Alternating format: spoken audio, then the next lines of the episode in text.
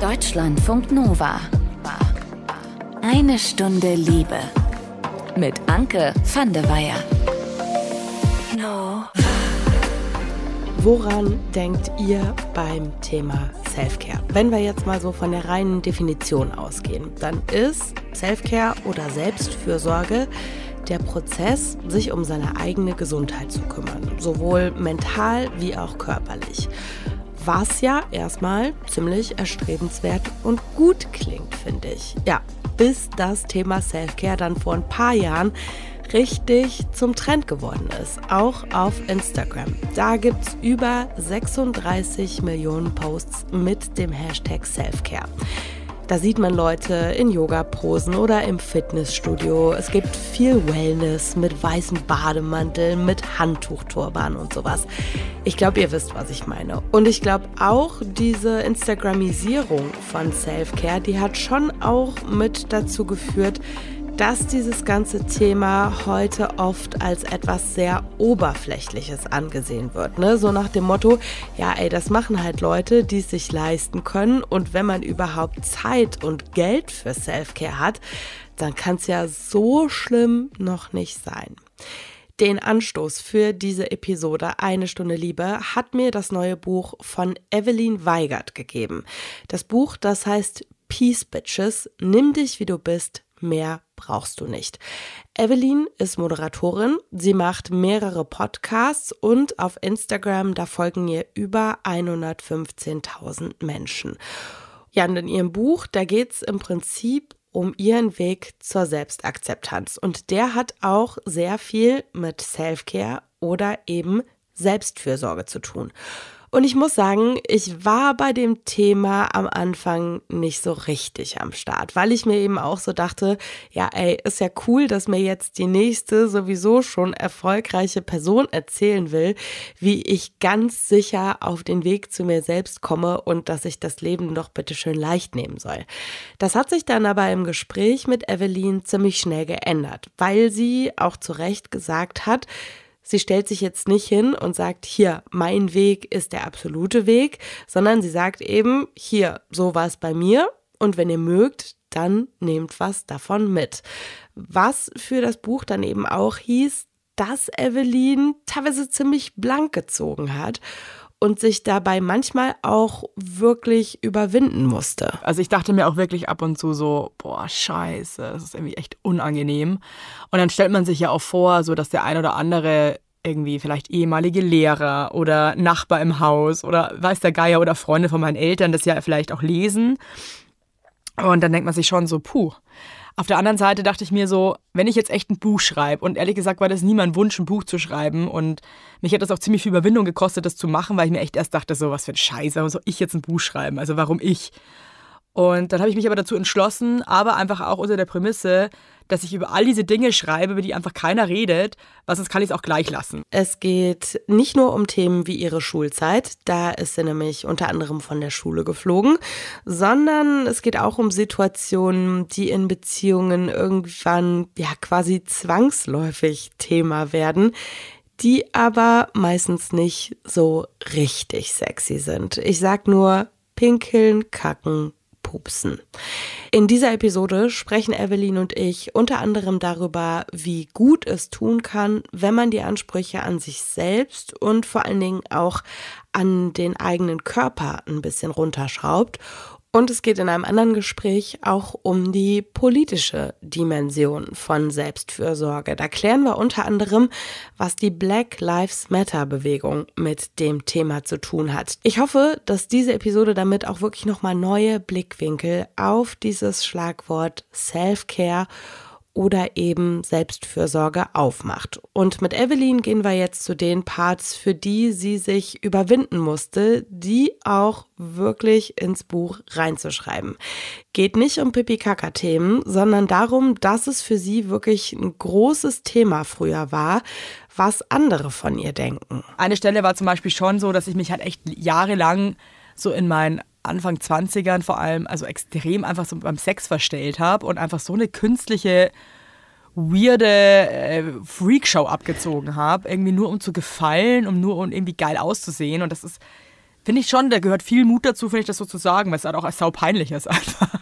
Ich finde es nicht peinlich, weil ich glaube, dass das durchaus auch viele Menschen nachvollziehen können, weil das hat ja auch so ein, mit so einer Idee zu tun, die man da so von sich selber hat, ne? Also, es hat ja auch was damit zu tun, dass du vielleicht damals nicht gedacht hast, dass die oberste Priorität ist, ich komme hier krass auf meine Kosten, sondern ich will, dass der Typ danach sagt, er ist krass auf seine Kosten gekommen.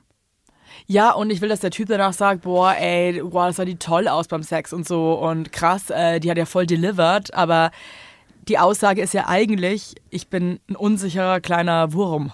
Weil wenn du halt in deiner Mitte bist und bei dir bist und äh, selbstsicher, dann ziehst du halt auch nicht so eine dämliche Show ab, weißt du, was ich meine? Ja, auf jeden Fall. Und wahrscheinlich hat man dann auch ja noch nicht so die Gespräche geführt, wo dann rauskommt, der Typ ist in der Situation oder die andere Person ist in der Situation auch sehr mit sich selbst beschäftigt und sieht wahrscheinlich auch nicht so viel davon, wie man selber aussieht. Nee, null.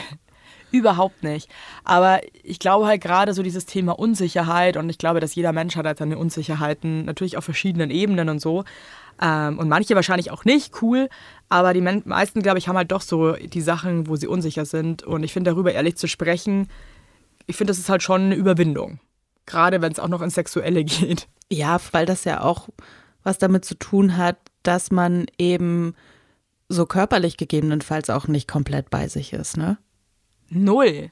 Und das finde ich auch so sad, wenn ich jetzt so nach zwei Kindern auf mich runterschaue. da ärgere ich mich echt extrem, dass ich meinen Körper vor den Kindern einfach nicht so krass abgefeiert habe, weil ich hatte einfach so einen guten Körper, ohne irgendwas dafür zu tun. Und habe trotzdem immer irgendwas gefunden, was mich gestört hat und wo ich dachte, es sieht scheiße aus und hier und da und da schäme ich mich. Boah, ey, und jetzt im Nachhinein denke ich mir echt so, Evelyn, du Horst, ey. Also für was eigentlich, ne? Aber hey, man wird älter und weiser, aber leider der Körper auch. Aber würdest du sagen, du hast jetzt Frieden mit deinem Körper geschlossen? Ja, schon ein Stück weit, aber auch nicht komplett. Also wir sind Freunde, aber wir sind jetzt auch nicht Best Friends, also zumindest nicht jeden Tag. Das Ding ist, ich habe eigentlich meinen Körper vor meinem ersten Kind, so glaube ich so zwei Jahre oder ein Jahr davor, so richtig abgefeiert und fand mich richtig geil. Und dann wurde ich halt schwanger und habe ja extrem zugenommen, also 33 Kilo insgesamt. Und ähm, der Körper hat sich auch so natürlich verändert mit der Schwangerschaft. Es ist alles ein bisschen breiter als vorher geworden. Muss ja auch ein Kind durchs Becken gegebenenfalls durch. Ne? Es muss ja da auch was raus, eben. Ne? Und es wächst ja da auch was drinnen. Also es macht ja auch alles Sinn. Ähm, und jetzt bin ich schon gerade dabei, so Freundschaft mit meinem neuen Körper zu schließen. Und das gelingt mir manchmal total gut. Und es gibt auch echt Tage, in denen ich mich super geil fühle und mega sexy und so und mir denke, hey, yeah, look at me. Aber dann gibt es trotzdem so Momente tagsüber, dass ich an irgendeinem Schaufenster vorbeigehe, mich da drin selber betrachte und mir dann auch schon kurz so denke, so, what? ich habe jetzt gerade gedacht, das sieht geiler aus, ehrlich gesagt. Aber hey, that's the life. Ja, kann ich sehr gut. That's the life. Vor allem, also ich liebe das immer, wenn ich so englische Sprüche sage, die komplett überhaupt keinen Sinn ergeben. Und mein Mann ist der Amerikaner und ich glaube, ich schäme sich auch immer extrem, wenn ich dann so an auf cool mache und das äh, funzt leider nicht. Ich kann das mit dem Schaufenster sehr gut nachvollziehen. Ähm, ich habe so vor einem Jahr richtig Corona-Style angefangen mit Laufen und da gibt es, finde mhm. ich, so zwischendurch da manchmal so Momente, wo man so denkt, so, ich bin die krass sportlichste Person, mein Körper ist ein Muskel, der immer in Bereitschaft ist und dann sehe ich mich so im Schatten und ich denke so, ah ja, cool, das sieht aus wie eine Birne auf zwei Beinen. Das ist nicht so, nicht so, wie ich mich gerade fühle, sieht es aus. Aber ich weiß nicht, wie es dir dann zum Beispiel geht. Also ich kann mich halt damit Humor irgendwie da echt ganz gut rausholen. Ja, mir hat das tatsächlich ähm, sehr geholfen, dass ich irgendwann mal so die Erkenntnis hatte, dass ich nicht auf der Welt bin, um gut auszusehen. So. Geil. So, und dass meine Aufgabe vielleicht einfach eine andere ist, außer immer optisch on fleek zu sein. So. Aber weißt du, dann denke ich mir auch wieder, was ist denn gut aussehen? Ja, genau. Oder? Also was, wie, wie definiert man gut aussehen? Genau, da ist man dann ja immer schnell bei so einem, bei so einer normschönen Idealvorstellung und andere Leute, das schreibst du ja auch in deinem Buch, die würde man ja niemals so angucken, wie man sich selber manchmal anguckt. Also man ist ja manchmal so blöd zu sich selber, dass man echt so denkt, Voll. wenn das man einer anderen Person sagen würde, die würde auch sagen, sag mal, was ist denn bei dir falsch? Ja. Ja, nee, wirklich. Die, die würde wahrscheinlich die Freundschaft kündigen und sagen, ey, du bist so gemein, Genau. gar keinen Bock auf deinen Scheiß. Nee, wirklich. Thema Freundschaft bzw. Freundschaft kündigen ist auch ein gutes Stichwort. Darüber habe ich mich mit Evelyn auch noch unterhalten, dass Selfcare eben auch sein kann, manche Menschen aus seinem Leben auszuklammern. Und zwar jetzt nicht so nach dem Motto, hier, du hast mich kritisiert und deswegen setze ich mich jetzt beleidigt in eine Ecke und will nie wieder was mit dir zu tun haben, sondern so Menschen, wo man eigentlich die ganze Zeit merkt, dass man sich an denen eigentlich nur aufreibt. Und wenn man sich dann irgendwie getroffen hat, dann geht's einem danach irgendwie nicht gut, weil das total kraftraubend ist, wenn man sich mit solchen Leuten umgibt. Bevor wir darüber sprechen und bevor wir auch noch mal genauer auf den politischen Aspekt von Selbstfürsorge drauf gucken, geht's mit Evelyn Weigert noch mal um den Blick auf den eigenen Körper und wie der sich auch durch Selbstfürsorge ändern kann. Wir haben darüber gesprochen, dass dieser Blick auf uns selbst natürlich auch davon geprägt ist, was uns bewusst oder unterbewusst als Norm oder als erstrebenswert verkauft wird. Ah, mich ärgert das so, dass es da so viele vermeintlich perfekte Bilder in unseren Köpfen gibt, wie irgendwas auszusehen hat. Ob das die weibliche Brust ist, ob das die Vulva ist, die Scheide, ähm, ob das irgendwie das Gesicht ist und die Lippen und die Augen. Es regt mich so auf einfach, weil das so überhaupt nicht gut tut. Ja, ich finde, dieses ganze Körperbild hat ja auch, und das ist ja auch ein Thema, was du ähm, in deinem Buch ansprichst, viel mit Selbstfürsorge zu tun. Ich habe so das Gefühl, wenn man so gut zu sich ist und zu seinem Körper ist, dann hat man ja auch ein anderes Gefühl dazu, weil man sich einfach um sich kümmert. Ne? Also sowas ganz Ja. Schnödes wie sich nach dem Duschen irgendwie einzucremen, weil man das ja auch schön ist, den Körper anzufassen und zu fühlen, wie der sich anfühlt und so. Und da habe ich mich gefragt, so fällt dir das manchmal schwer, diese Selbstfürsorge, weil ich finde es persönlich auch manchmal anstrengend. Also gibt es auch dieses Meme von wegen Stupid Little Walk for my stupid mental health. So, man hasst es eigentlich manchmal. Ich denke manchmal nach dem Duschen, "Ah, das ist mir alles zu anstrengend. Es dauert nur zwei Sekunden. Aber es ist mir Ja, voll, zu ist so viel. So manchmal ist dieses ganze Selbstfürsorge-Thema auch so, dass ich so denke, ja, ich mache es jetzt wirklich nur, weil ich weiß, dass es mir einfach schlechter geht, wenn ich es nicht mache. Ja, A, das und ich finde auch B, dieses Body Positivity. Das ist mittlerweile, finde ich, auch schon wieder mit so viel Druck behaftet, dass es mich auch fast schon wieder aufregt, weil ich habe das Gefühl, dass das manchmal so verkauft wird, man muss sich selber lieben und man muss seinen Körper so nehmen, wie er ist. Und vielleicht geht das manchmal gar nicht. Weißt du, was ich meine? Ich glaube, es ist cool, einen Weg zu finden und es kann, glaube ich, manchmal auch das ganze Leben dauern und vielleicht schafft man es nicht mehr, bis man den Löffel abgibt. Aber ich finde, das alles sollte auch irgendwie so mit, we mit, mit wenigstmöglich Druck irgendwie ähm, verbunden sein, sondern eher irgendwie mit Spaß und Freude und, und sich selber irgendwie erkunden und irgendwie auf einen coolen Trip mit sich selber kommen. Weil müssen finde ich ganz schwierig im Allgemeinen und müssen und lieben, finde ich, äh, passt überhaupt nicht zusammen für mich. Ja, da ist man dann ja auch schnell auf so einem Toxic Positivity Ding drauf, ne, dass man irgendwie denkt, bin ich jetzt irgendwie falsch, weil ich nicht jeden Tag das komplett fühle, dass ich die geilste Sau der Welt bin, so. Voll. Und mich regt es dann auch total auf, wenn ich dann irgendwie, oder wenn Frauen sagen so, dass sie nach zwei Kindern, nach dem Stillen, äh, zwei olle Safttüten da hängen haben, mit, mit, mit riesen Nippeln, die scheiße aussehen. Und ganz ehrlich, manchmal ist es halt eben so und dann tut es auch gut, das einfach mal zu sagen und da muss ich mich nicht irgendwie von irgendwelchen Leuten ankackern lassen. Ja, du hast aber zwei Kinder auf die Welt gebracht, die du gestillt hast, das sieht halt jetzt mal so aus. Ja, es sieht jetzt auch so aus, ich finde es aber trotzdem scheiße gerade und das möchte ich bitte auch verkünden dürfen, ja?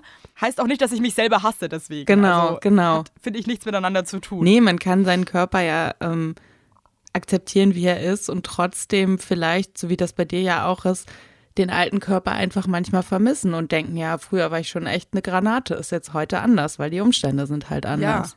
Und man kann auch Dinge lieben. Das ist ja auch bei Menschen so. Ich liebe auch Menschen, die ich manchmal aber auch scheiße finde. Also es ist ja auch, das schließt das eine schließt ja das andere einfach überhaupt nicht aus. Krass schlau, was ich gerade gesagt habe, by the way. Ich möchte hiermit abbrechen, weil ich glaube, ich habe Angst, dass es danach dumm wird. Ja, was soll ich sagen, Leute? Wir haben danach trotzdem noch weiter gesprochen, Evelyn und ich. Unter anderem darüber, ob dieses Thema Selbstakzeptanz nicht auch irgendwie eine Form von Rebellion ist, weil man sich dadurch natürlich auch einem System entzieht, das einem die ganze Zeit eintrichtert, welche Fehler man hat und was man an sich noch verbessern sollte oder könnte. Und jetzt geht's um die politischen Aspekte von Self-Care oder Selbstfürsorge. Und zwar mit eine Stunde Liebe Reporter Benjamin Weber. Der hat sich auch mit der Geschichte dieses ganzen Themas beschäftigt und er hat mir erstmal erklärt, wann das Ding mit Self-Care überhaupt angefangen hat. Aufgekommen ist es in den 50er Jahren als medizinisches Konzept. Self-Care wurde zum Beispiel Leuten verschrieben oder empfohlen, die Berufe hatten, die emotional belastend waren oder auch gefährlich. Also zum Beispiel Leute bei der Feuerwehr, Rettungsdienst, TherapeutInnen. Mit der Idee, äh, dass man sich nicht ausreichend um andere kümmern kann, wenn man selbst nicht genug auf sich selbst aufpasst. Und genau so funktioniert Self-Care auch politisch, hat die schwarze US-Feministin Angela Davis in einem Interview bei Afrofunk erzählt. Who's interested in making change in the world also has to learn how to take care of herself, himself, their self. Ähm, nach dem Mord äh, an Malcolm X in den 60er Jahren in den USA wurde die schwarze Bürgerinnenrechtsbewegung groß und da hat zum Beispiel dann auch die Black Panther Party das Konzept Self-Care für sich entdeckt. Das muss man an dieser Stelle vielleicht kurz erklären. Also die Black Panther Party, das war ja eigentlich erstmal eine sozialistische Bewegung von Schwarzen in den USA, die bewaffnet war und zwar zur Selbstverteidigung gegen Unterdrückung und Polizeigewalt. Ja, und das war eine radikale Bewegung, die auch relativ schnell recht groß wurde. Und nach wenigen Jahren hat die aber angefangen, Gewalt quasi breiter zu definieren. Dann gehörte auch sowas dazu wie schlechte Versorgung mit Wohnungen für schwarze Menschen oder unzureichender Zugang zu Bildung oder kapitalistische Ausbeutung. Das war alles Gewalt in deren Augen und eben auch äh, schlechte Gesundheitsversorgung. Und dagegen wurde gekämpft mit Sozialprogrammen. Also die Black Panther Party hat dann relativ schnell in den 60ern eigene kostenlose Community-Kliniken gebaut. Und die Idee, dass die MitgliederInnen der Bewegung gesund sein müssen, um für eine bessere Welt aktiv sein zu können und sich gegenseitig unterstützen zu können, haben schwarze AktivistInnen aber erstmal nur langsam übernommen, sagt Angela Davis. I'm thinking about uh, one of the leaders of the Black Panther Party, Erica Huggins, who began to practice yoga and meditation in the 70s. And she encouraged many people to join that practice. I think they did a little bit of it, but I think our movement would have been very different had we understood the importance uh, of that kind of self-care. Angela Davis selbst musste später dann für ihren Aktivismus auch ins Gefängnis und hat dann da angefangen mit Yoga und Meditation als Self-Care. Und auch die schwarze Feministin Audre Lorde hat mal gesagt, mich um mich selbst zu kümmern, das ist kein Luxus, sondern das ist Selbsterhaltung. Und das ist ein politischer Kampfakt. Luxus ist an dieser Stelle trotzdem ein wichtiges Stichwort, denn heute verbindet man mit Selfcare ja oft auch eine Form von Konsum. Also egal, ob man sich jetzt irgendwie Sachen kauft oder irgendwelche Behandlungen an sich durchführen lässt oder sowas. Ja, genau. Das ist also eine ganze Industrie im Prinzip entstanden um dieses Self-Care-Konzept. Und da gibt es echt absurde Zahlen. Also in den USA zum Beispiel, allein in den USA geht man davon aus, dass der Markt der Markt mit Self-Care-Produkten in den nächsten vier Jahren auf 13 Milliarden US-Dollar Wert anwächst. Da kann man viele 9-Euro-Tickets für bezahlen. Und irgendwie ist es ja auch verrückt, weil es geht ja im Prinzip darum, dass man den alltäglichen Stress, den man hat, erträglicher macht. Und dieses äh, Industriekonzept von Self-Care suggeriert ja im Prinzip, dass man das machen kann, indem man Geld ausgibt für Wellness oder für andere Sachen, mit denen man sich mal was gönnt. Und da geht es ja dann darum, äh, die Akkus wieder aufzuladen, aber jetzt nicht, um darüber nachzudenken, wie man in Zukunft vielleicht weniger Stress haben könnte oder wie man in Zukunft eine äh, gerechtere Gesellschaft für alle schaffen könnte, sondern es geht ja im Prinzip nur darum, für die Arbeit wieder fit zu sein sein. Und die Arbeit ist aber ja eigentlich die Ursache für die Erschöpfung. Ja, mit der Arbeit verdient man dann das Geld, was man quasi wieder für Self-Care ausgeben kann, weil man sich ähm, in die Erschöpfung gearbeitet hat. Ja, genau. Und dieser Zirkel, dieser, dieser Teufelskreis, verschiebt ja auch die Verantwortung eigentlich auf das Individuum. Denn äh, wenn man Stress hat durch Lohnarbeit, durch unbezahlte Sorgearbeit, durch wenig Freizeit und so, und wenn man den aber weg kriegen kann durch Selfcare, nur dass man, also wenn man sich sozusagen Selfcare gönnt oder kauft oder was auch immer, dann äh, suggeriert das ja so ein bisschen, wir müssen nur auf uns selber Acht geben äh, und es ist quasi unsere eigene Schuld, wenn wir erschöpft sind, wenn wir nicht genug Selfcare machen. Ähm, und das lenkt ja im Prinzip vom eigentlichen Problem ab. Und zwar ist das eigentliche Problem ja das kapitalistische System, in dem man so viel arbeiten muss und das einen so erschöpft und das am Ende, wenn man quasi das mit der Selfcare macht, nicht nur die Arbeit bekommt, sondern auch noch das Geld. Nachdem du dich jetzt ähm, mit diesem Thema viel beschäftigt hast, würdest du sagen, so diese politische Dimension, die das Thema Selfcare in den 70ern hatte, ist die vorbei oder gibt es die noch? Äh, mein Eindruck ist ganz klar, dass es die noch gibt. Selfcare als, äh, als äh, aktivistische Praxis sieht man auch bei AktivistInnen heutzutage, zum Beispiel bei den Black Lives Matter-AktivistInnen, die natürlich ähnlich wie die Black Panther-Bewegung auch gegen rassistische Diskriminierung kämpfen. Ähm, es gibt auch aktuelle ähm, Veröffentlichungen dazu, zum Beispiel ein Buch Radikale Selbstfürsorge jetzt von der Autorin Svenja Gräfen. Da geht es auch komplett darum und sie sagt sozusagen, Selfcare ist eine feministische Praxis. Äh, gesellschaftlicher Wandel kann nur stattfinden, wenn Menschen für sich selber sorgen und zwar nachhaltig, um sich gegenseitig unterstützen zu können. Und da geht es dann gar nicht so sehr irgendwie um, um Luxusprodukte, sondern da geht es einfach darum, darauf zu schauen, wie geht es mir und wann geht es mir gut, wann geht es mir schlecht, sozusagen die eigenen Gefühle und Kapazitäten gut einschätzen zu können und damit auch haushalten zu können. Ähm, und ich habe auch einen Podcast gehört von der Journalistin Nicole Schöndorfer. Der Podcast heißt Darf sie das? Da beschäftigt sie sich in einer Folge auch damit. Und sie sagt eben auch, dass diese Selbstfürsorge und die gemeinschaftliche Fürsorge untrennbar miteinander verbunden sind. Und sie spricht da eben auch über eine Wissenschaftlerin, äh, die was ganz Interessantes gesagt hat. Und so hatte ich es irgendwie auch noch nicht so komplett gesehen, muss ich ehrlich sagen. Denn äh, diese Wissenschaftlerin sagt, dass das, was man mit Self-Care irgendwie erfüllen oder erreichen will, also so Sachen wie zum Beispiel Erholung oder so, mhm. dass das im Prinzip äh, menschliche Grundbedürfnisse sind, die man sich eigentlich überhaupt nicht irgendwie erst irgendwie erkaufen oder erkämpfen äh, müssen sollte, sondern die eigentlich uns ganz normal zustehen. Und das zeigt auch nochmal so ein bisschen, wie twisted dieses ganze, dieses ganze System ist. Und das zeigt eben auch, wie aktuell diese ganze Selfcare-Sache noch ist. Ja, und da kommen dann irgendwie so Slogans wie, äh, weil ich es mir wert bin und so, fast schon so ein bisschen zynisch rüber, ne? Ja, äh, total, auf jeden Fall. Und ähm, auch Angela Davis, die ich vorhin äh, erwähnt habe, diese US-Feministin und diese Ikone aus den 80ern, die lebt immer noch. Äh, und die äh, setzt auch weiterhin auf dieses Konzept. And if we don't start practicing collective self care now, um, there's no way uh, to imagine, much less reach a time of freedom.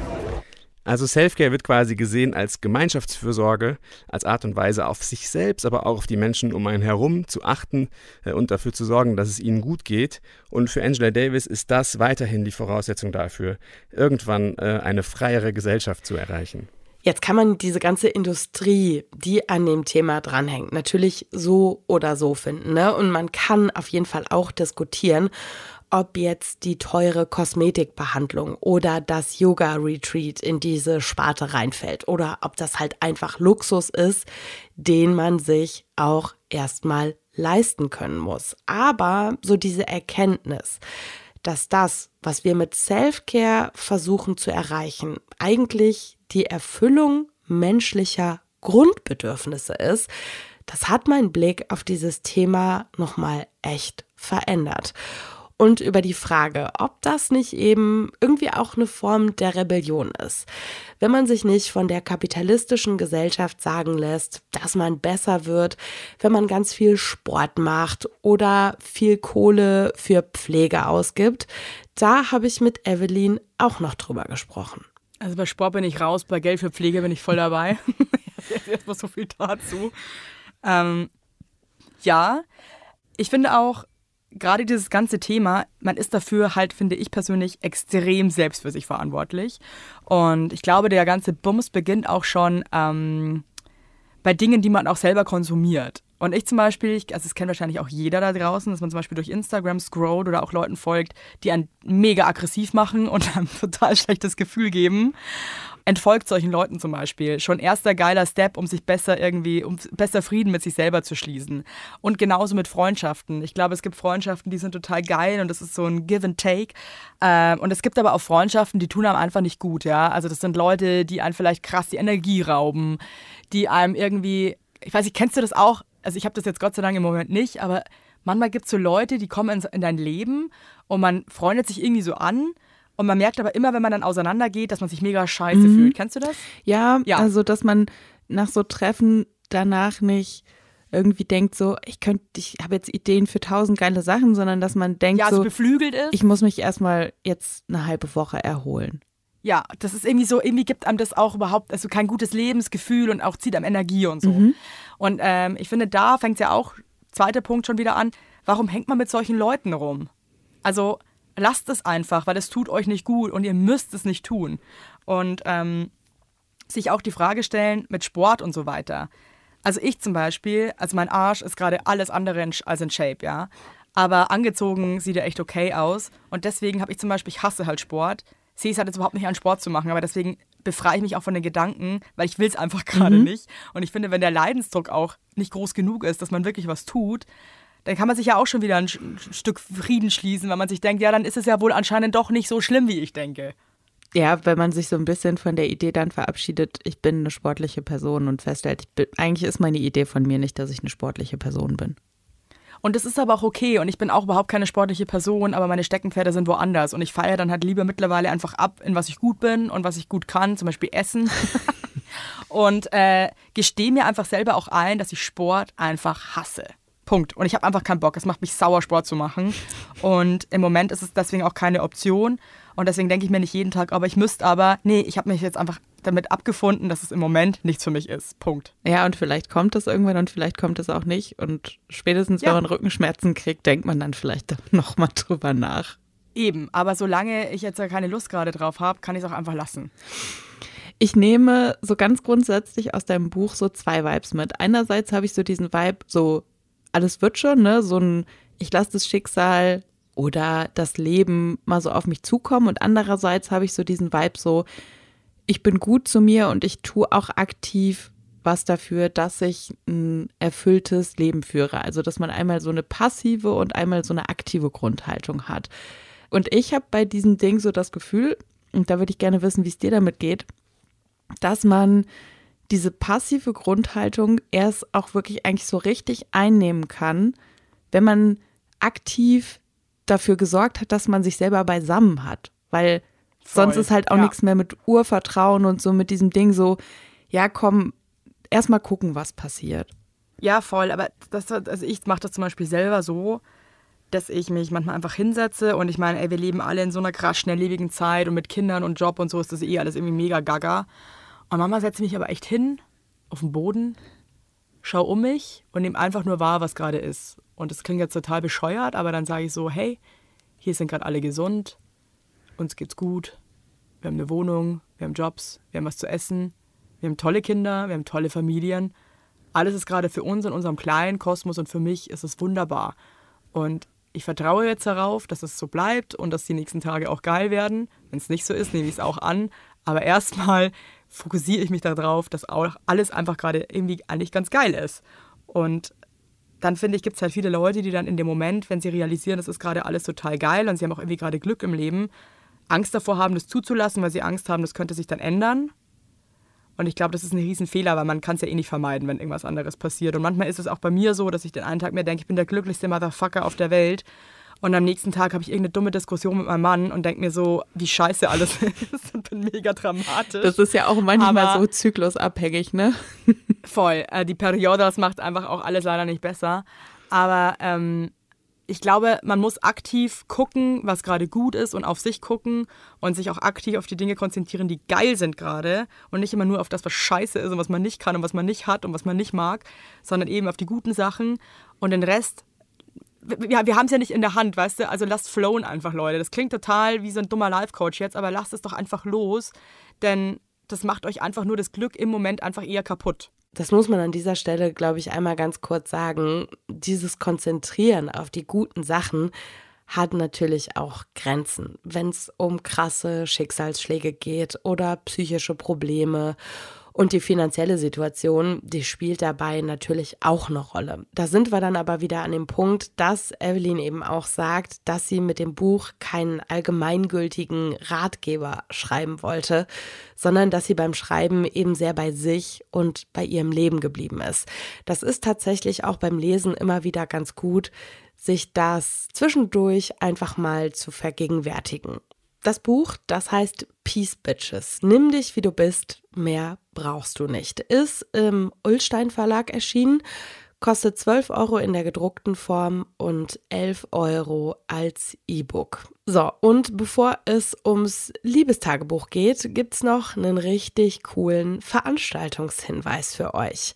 Wir haben mit Eine Stunde Liebe eine Kooperation mit den Fail in Love Nights. Das ist eine Veranstaltung, auf der erzählen Menschen ihre Stories vom Scheitern in Sachen Liebe, Beziehung und Dating. Und sie erzählen vor allen Dingen auch, was sie daraus gelernt haben. Und obendrauf gibt es auch noch professionelle Tipps von einer Expertin oder einem Experten aus dem Bereich Psychologie und Paartherapie und Comedy gibt's auch noch. Vielleicht habt ihr auch schon unsere Live-Folge von Eine Stunde Liebe meets Fail in Love Nights aus Mainz gehört. Am 30. Juli sind wir auf jeden Fall mit dieser Veranstaltung in München am Start und zwar im Heppel und Etlich. Und äh, wenn ihr nach München kommen könnt, dann äh, würde ich das an eurer Stelle auf jeden Fall machen. Das wird nämlich richtig, richtig cool, glaube ich. Unter anderem wird dabei sein an diesem Abend Bon Markel. Der war in der letzten Staffel der queeren Dating-Show Prince Charming zu sehen. Und Bon wird an diesem Abend erzählen, warum sein Rausfliegen bei Prince Charming eigentlich der Start für ein ziemlich großes Happy End war. Also 30.07. München, die ganzen Infos, die packe ich euch auch nochmal mit Link in die Show Notes. So, und jetzt zum Liebestagebuch. Da rufen wir ja hier in regelmäßigen Abständen dazu auf, dass ihr euch bei uns melden könnt, wenn ihr Lust habt, eure Geschichten über Liebe, Sex und Dating mit der eine Stunde Liebe Community zu teilen. Da hat sich beim letzten Mal unter anderem Luis gemeldet. Der ist 31 Jahre alt, kommt ursprünglich aus einem kleinen Ort in Brandenburg und lebt und arbeitet aber mittlerweile seit einigen Jahren in Berlin. Und was Louis über die Liebe so denkt und warum er beim Liebestagebuch eigentlich mitmacht, das hört er jetzt. Warum wollte ich beim Liebestagebuch mitmachen? Also ich habe einerseits irgendwie das Gefühl, dass äh, in der Berichterstattung so ein bisschen die männliche Hetero-Stimme fehlt. Habe so ein bisschen das Gefühl gehabt, dass diese Perspektive ein bisschen unterrepräsentiert ist und dachte, das könnte man doch mal ändern. Ich hatte bisher keine Beziehung, wo beide Parteien das so genannt hätten. Das meiste, was ich bisher an Beziehungserfahrung hatte, waren, sagen wir mal, Techtel-Mechtel oder heute würde man, glaube ich, sagen Freundschaft Plus, die alle irgendwie aus der Arbeit heraus gestartet sind oder sich da eingebahnt haben. Genau, das längste dieser Art ging ungefähr sechs Monate. Also was wünsche ich mir, wäre eine Partnerschaft. Eine Partnerin, mit der man einfach das Leben irgendwie gemeinsam angehen kann, seine eigenen Wünsche natürlich irgendwie angehen kann und aber auch gemeinsam längerfristig planen kann. Ich hatte irgendwann auch mal in den diversen Datingportalen geschrieben, dass ich, ja, weiß nicht, suche ein Mädel, um die Stadt zu entdecken um, und sie dann aufs Land zu entführen, so irgendwie in der Art und Weise. Ähm, normalerweise habe ich so alle meine intimeren Beziehungen irgendwie über die Arbeit äh, angebahnt. Ist natürlich ein Risiko, wenn man mit Kollegen irgendwie anbändelt. Also es kann natürlich immer schief gehen und dann schlechte Stimmung etc. Und ja, ich bin jetzt auch nicht der Partygänger und ähm, auch nicht derjenige, der irgendwie nach der Arbeit noch äh, in 1000 After-Hour-Work-Clubs geht und so weiter und so fort. Würde vielleicht auch zeitlich gar nicht passen. Und ja, da hat sich Online-Dating einfach als natürliche Lösung sozusagen angeboten, aufgrund der Vorteile, die es vermeintlich erstmal bietet. Naja, so richtig happy bin ich damit nicht, weil das, wie schon gerade gesagt, ne, einfach ein super hartes Stück Arbeit ist. Also wirklich jeden Tag swipen, am besten auch, äh, sagen wir mal so conscious äh, Swiping. Also sich tatsächlich durchlesen, was die Leute so schreiben. Und dann muss man sich natürlich auch, äh, wenn es denn mal passieren sollte, dass man Matches bekommt, muss man sich natürlich auch die Zeit nehmen, die zu treffen. Und da sehe ich das halt auch ganz oft, dass es da eben hapert zumindest aus meiner Erfahrung, wenn da dann nicht in den ersten drei, vier Tagen so eine Art äh, Date im Sinne von physisches Treffen, Perspektive aufgemacht wird, verlaufen sich halt solche Sachen auch relativ schnell. Wie ich es mir wünschen würde, wäre, dass man sich sozusagen matcht, dann relativ schnell und verbindlich ein erstes Date zustande kommt und dann auch relativ schnell und verbindlich bei Interesse ein zweites, drittes, viertes, sodass ich auch was entwickeln kann, ne? dass dem die Chance gegeben wird. Also, dass man dann entsprechend auch, weiß ich nicht, in so einen Rhythmus einmal die Woche reinkommt, weil sonst fände ich das auch schon wieder ein bisschen schwierig, da irgendwas entwickeln zu lassen. Das würde, glaube ich, mit einhergehen, dass man dann, wenn da so eine, so eine sich potenziell entwickelnde Partnerschaft in, in der Luft liegt, dass man dann auch das ganze äh, Online-Dating erstmal für die Zeit ruhen lässt. Dass man sich tatsächlich auf die andere Person einlassen kann. So würde ich es mir, glaube ich, wünschen. Nee, nicht glaube ich, so würde ich es mir wünschen.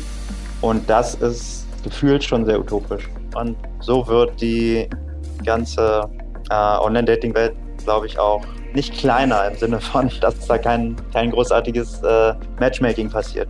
Der aktuelle Stand ist, glaube ich, ähm, das gar nicht so weiter richtig zu forcieren. Also ich glaube, das Online-Dating habe ich relativ runter, relativ stark runtergefahren und ähm, ich habe jetzt ein anderes Work- oder Arbeitsarrangement getroffen und habe da jetzt erstmal ein bisschen mehr Zeit im Sommer und würde da halt mal sehen, wie sich das so ergibt und was ich da so ähm, erlebe.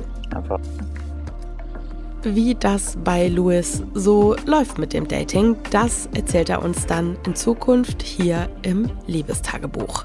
So, und mir bleibt an dieser Stelle nur noch mal zu sagen, kommt vorbei am 30. Juli in München zu Eine Stunde Liebe meets Fail in Love Nights. Und wenn ihr Fragen oder Rückmeldungen zu dieser Episode habt, dann schreibt eine Mail an mail.deutschlandfunknova.de. Ich bin Anke van der Weyer. Ich sag danke fürs Zuhören. Habt's gut! Deutschlandfunk Nova. Eine Stunde Liebe. Jeden Freitag neu. Auf deutschlandfunknova.de und überall, wo es Podcasts gibt. Deine Podcasts.